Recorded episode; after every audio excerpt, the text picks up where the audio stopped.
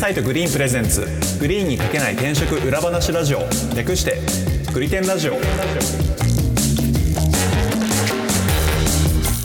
はいグリテンラジオパーソナリティの株式会社トライの伊畑です。よろしくお願いします。同じく株式会社トライの今夜です。よろしくお願いします。そしてフリーランスのライターとして企業取材を担当しております。武田です。よろしくお願いいたします。この番組は求人サイト Green の運営メンバーである伊畑今夜と7年以上の企業取材経験を持つライターの武田さんとで Green に書ききれなかった個人的一押し企業について語ったり現場で感じる転職や中途採用のリアルについて話す番組です。よろしくお願いします。よろしくお願いしますえっと、今回もですね、前回に続いて、えー、ラクスル株式会社の、えー、ハコベルという事業のプロダクトマネージャーをしているキヨ君にゲストに来ていただいて話してまいります。はい、まだまだ聞き足りないからね。まだまだ聞き足りないから、いろいろ聞いていこう。はい、よろしくお願いします。前回はあのプロダクトマネージャーと何をする仕事っていう、うん、あの結構プロダクトマネージャーっていう職種のあの輪郭をこう確認していく感じでやってたんですけど、今回はちょっと変えまして、どうやったらこの仕事をやれるようになるのか、この職種につけるのかみたいなところを聞いていきたいなと思っております。PDM になれるのってことですね。そうです。はい。もう早速使ってみました、PDM。PDM。それだけ前回、前回覚えた言葉を。そもそも聞きたいんですけど、はい。あの、キヨさんはだから前職で PDM になったってことですよね。はい。どんな流れでなったのか、自分でなりに行ったのか、ならざるを得なかったのかっていうのをちょっと聞いてみたいんですけど。えっ、と、自分もともと、なんて言うんでしょうね。えっ、と、スタートとして、まあ、エンジニアとデザイナーやってたんですけれども、うん、あの、プロダクトを作って、まあ、あの、人に使ってもらうみたいなことを、あの、やりたかったと。っていう手段として、まあ、その二つを、あの、やっていたんですね。うん、なので、自分にとって、あの、もうちょっとこう、いろんな物事を決めていける、あの、ポジションに行きたいっていうのは、もともとずっとあって、で、前職でも、まあ、そこを、あの、もともと、まあ、最終的にやれるように、あの、しようね、みたいな形で、あの、まあ、話をしていましたと。で、えっと、まあ、やっていくうちに、あの、なんていうんでしょうね、そういったポジションがやっぱ必要になってくるタイミングっていうのが来たので、えっと、じゃあ正式に、あの、プロダクトマネージャーにっていう形があって、それはオファーが来たんですか？別に。オファーです。お願いしますって。はいはいはい。そうですね。ああ、なるほど。なるほど。へえ。ってことはもうあれですよね。PDM を目指、入社時から目指してたってことですよね？まあ目指す、まあそうですね。PDM という言葉当時あんまりなかったので、なんか当時って開発ディレクターとか、そういう方がメインで、ウェブディレクターとか。はいはいはい。で、それらしい仕事はまあ一応してはいたんですよ。開発の要件定義とか、なんか管理とか、なんかそのエンジニアと、えっと、デザイナーと並行しながら。それがまあなんかもうちょっとこう事業的なところも見れるようにしていきつつっていうので、だんだんと PDM に変わっていったみたいなとこですね。へ慶応さん。自体、だから、まあ、デザイナーとエンジニアをやっちゃうっていうこと自体、かなり、あの、軽部な存在かもしれない相当レアですよね。かなりレアだと思うん。だけど、実際、プロダクトマネージャー自体は、その、どっち寄りっていうか、どういうスキルセットがいるのかっていうのは聞いてみたいんですけど。これ、あの、よく出てくるプロダクトマネージャーのスキルトライアングルみたいな有名な画像があって、うん、三角形の頂点3つに、えっと、開発、ユーザー、ビジネスっていうのが振ってあって、で、それぞれの辺になんかこう、例えばマーケティングとか、開発工程管理とか、ビジネスデベロップメント、デザインみたいな、なんかそのプロダクトマネージャーに関連するスキルがマッピングしてあって、で、人によってまあ全部を大まかには使うんですけど、あの、得意不得意があるので、この人はよりこっち側、この人はよりこっち側っていうのが分かれてる。じゃあその三角形の中でポジショニングがあるってことですね。そうですね、そうですね。で、なんかまあ、得意不得意があるので、あの、まあでも全般的に薄く広く、うん、あの、スキルは必要になってきますね。なるほどね。なるほど。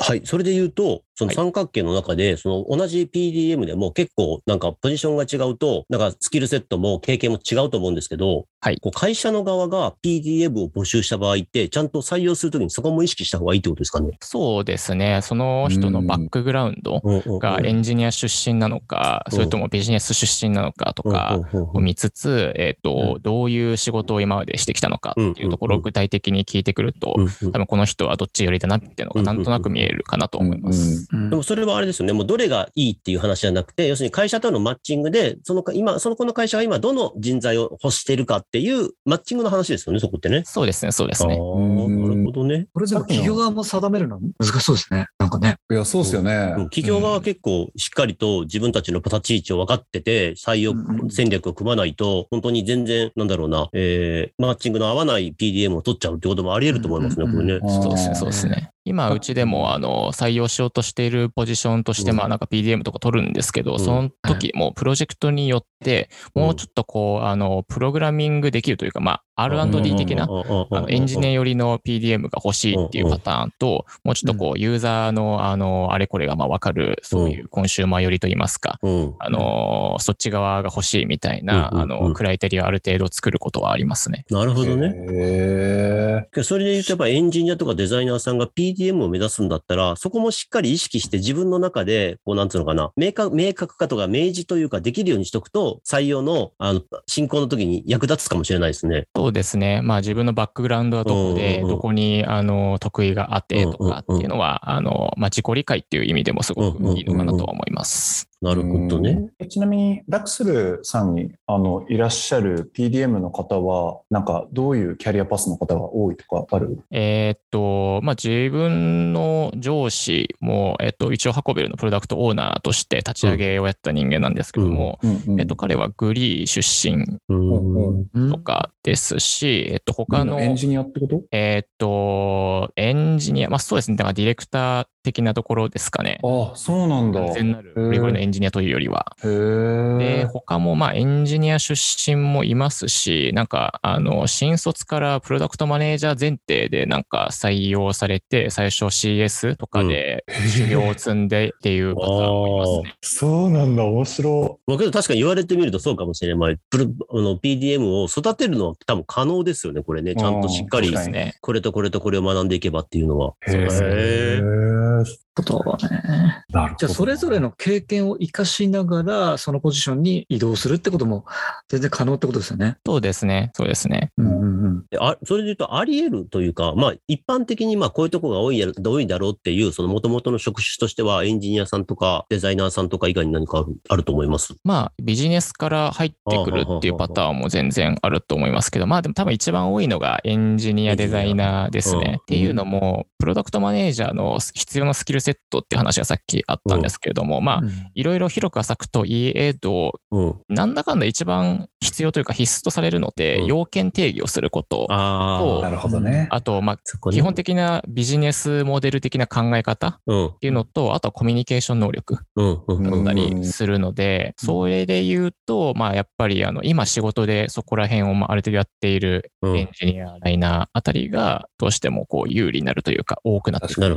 感じですね。そういう意味では、そのエンジニアって言っても、いわゆる今、現状プラグ、プログラム書いてガリガリ開発していますっていう人はちょっとスキル不足って感じですかね。えっ、ー、と、まあ別になんか、あの、コミュニケーションが取れて、要件定義ができてみたいなところであれば、全然問題はないかなとは思います。なるほどね。この要件定義って結構難しいっていう話で、うん、その、ね、あの、SI の世界でも、要するに上流工程の部分ってできないエンジニアが多くて SE が少なくて困るってすごく聞くんですよ。だからそういう意味では、そう、エンジニアさんがやっぱりその要件定義をしっかりできるっていうのは、やっぱりなんかキャリアをアップさせるためには重要なのかもしれないですね。そうですね。あの、結構さっき、もともとの話として、うん、えっ、と、プロダクトを使って事業を伸ばすっていうのが目的っていう話があったんですけれども、そこもだから、あの、主語として、えっ、と、事業を伸ばすっていうのがあるのであれば、うん、えっ、と、その数字を上げるのに、プロダクトがどうあるべきかっていうのを考えて、えっと、そこからあの要件をこう逆算していくみたいなことが必要になるので、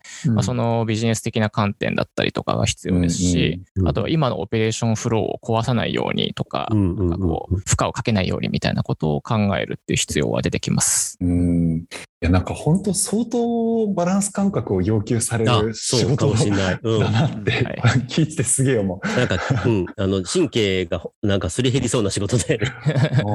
でもなんか、そうですね。あの、時たま、あの、16パーソナリティーズってあるじゃないですか。診断、うんうんうん、性格診断みたいなやつ。はい、あれで、あの、診断をすると、あの、PDM は全般的に、こう、管理者とか、そういう系の、あの、話が多くて、割とこう、つまらない結果になりがちちです。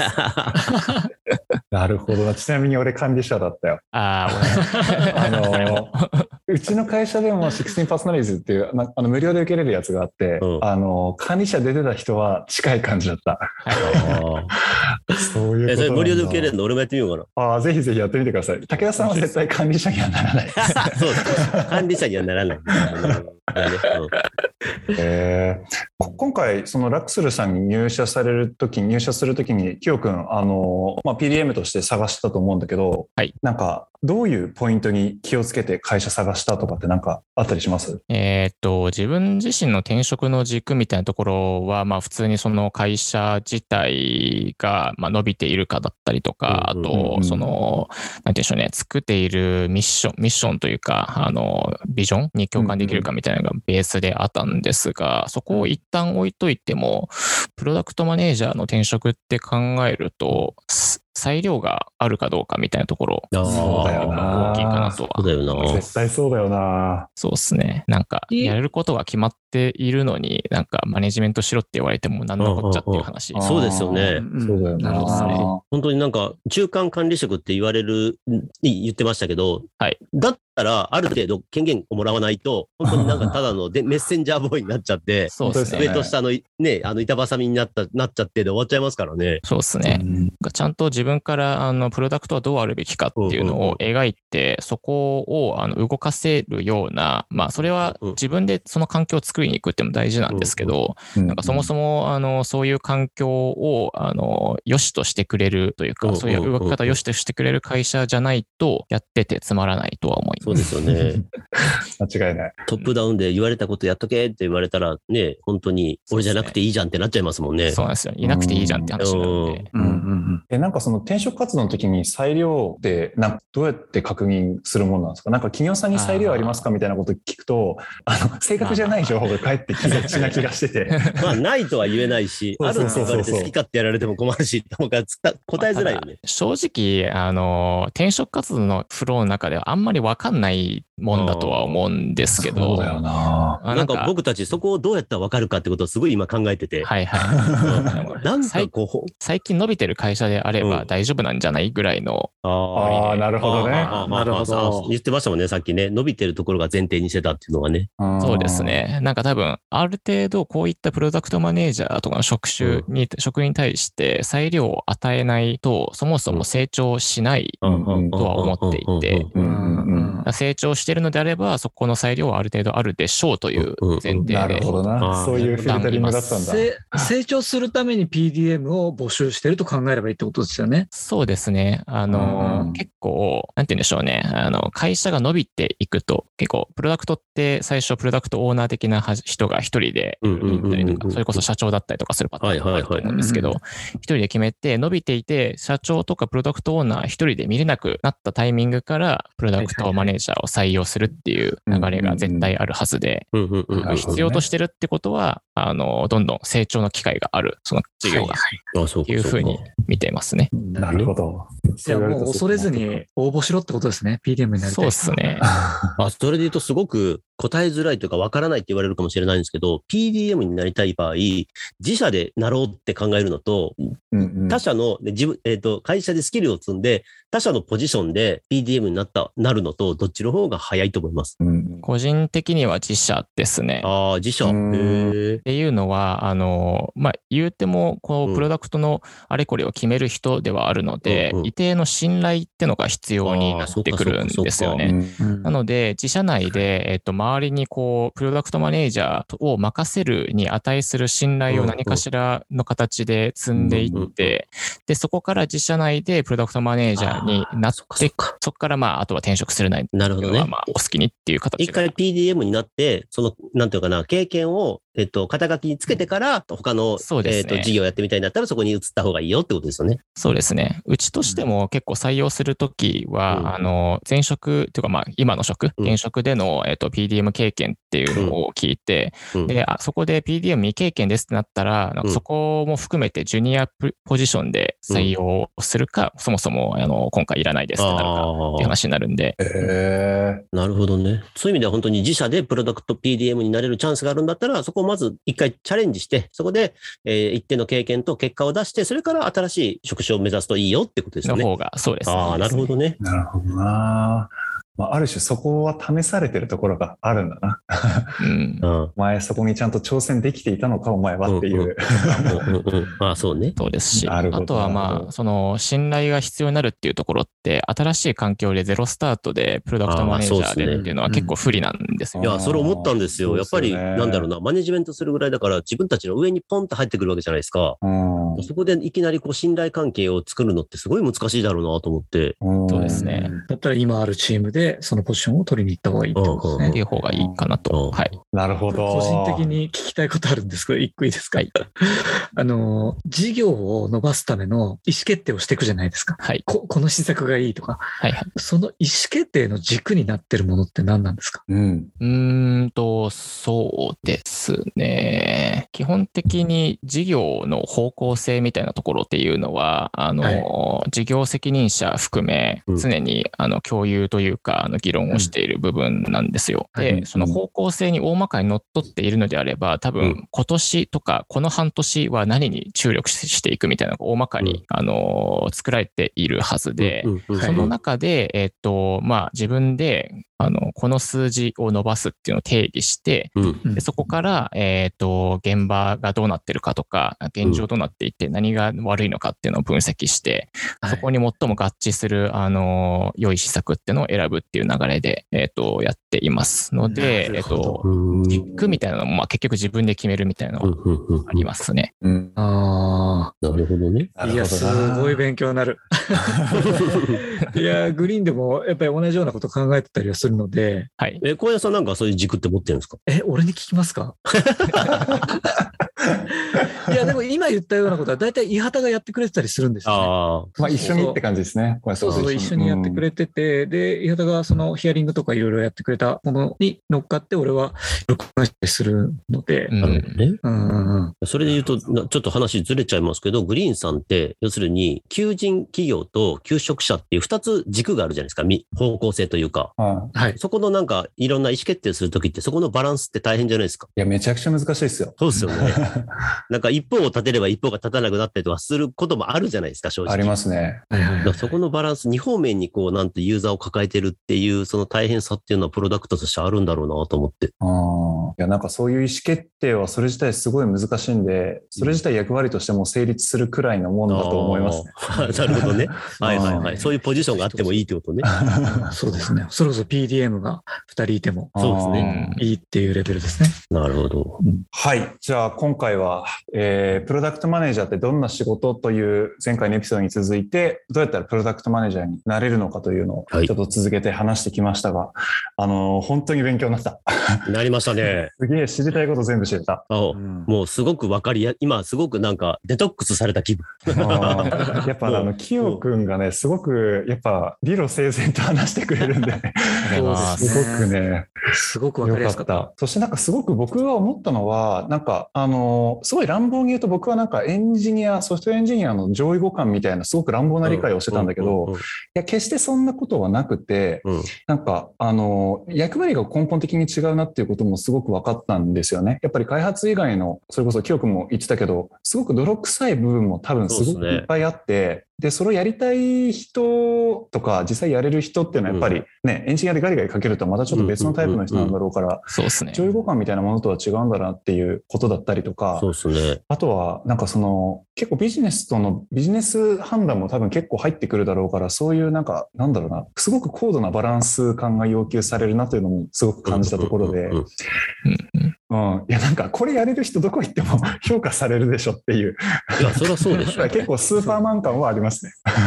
あの、なんだ、いわゆるそのプロジェクトマネージャー、PM、PM がもうちょっとプロダクト寄りになったらこうなっていくんだろうなっていう感じでしたね。はい。なんか、P、プロジェクトマネージャーとプロダクトマネージャーの違いの定義みたいなのをこう、うちの会社でやっていくっていうパターンにおいては、プロジェクトマネージャーは、その、まあ、何をやるかっていうのはある程度決まっている中で、それをこう、どううまく着地させるかっていうところあなるほどね。なるほど。プロダクトマネージャーはそもそも何を作るのかっていうところから考えていくっていうスコープの違いはある。全然違うね。そう考えると。いやー、つくづくすげえ職種だな、これは。うん、そうですね。で、なんか話を聞いてたら、なんか、なんだろうな、互換性がありそうというか、このスキルさえ身につけば違う、他社行っても多分全然通用するんだろうな本当ですよね。うん、間違いないと思う。そこだから、キャリアとしては強いでしょうね。PDM も一回やったっていうキャリアは。まあ、あと、結構、なんて言うんでしょうね。あの、一人で全てやろうとすると、それはそれで失敗する部分ではあるので、得意不得意も違うっていうのもありますし、ので、なんか自分の得意不得意っていうのを理解しながら、基本的に誰かにあの投げていくとかお願いしていくみたいなところを仕事のベースとしておかないと、それはそれできついのあるので、そうですね。なんか何でも自分でやろうとせずにいくのがいいんじゃないかなって思います。しんどいんで。リアルだね。なるほど。いや、ありがとうございます。今日、きよくんには、あの、仕事終わりにね、あの、来ていただいて、今ここで収録してるんですけど、はい、本当にありがとうございました。ありがとうございました。はい。ちょっと、今度久しぶりに、ちょっとご飯でもおごるので。はい。ありもちろん。よろしくお願いします。はい。お邪魔しました。ありがとうございます。はい。グリテンラジオは毎週月曜日に最新エピソードをリリースしています。お使いの音声配信アプリにてチャンネル登録、フォローぜひよろしくお願いします。また番組へのご感想、リクエストも募集しています。ツイッターにてハッシュタググリテンラジオをつけてコメントいただけると嬉しいです。では今回は以上です。ありがとうございました。ありがとうございました。ありがとうございました。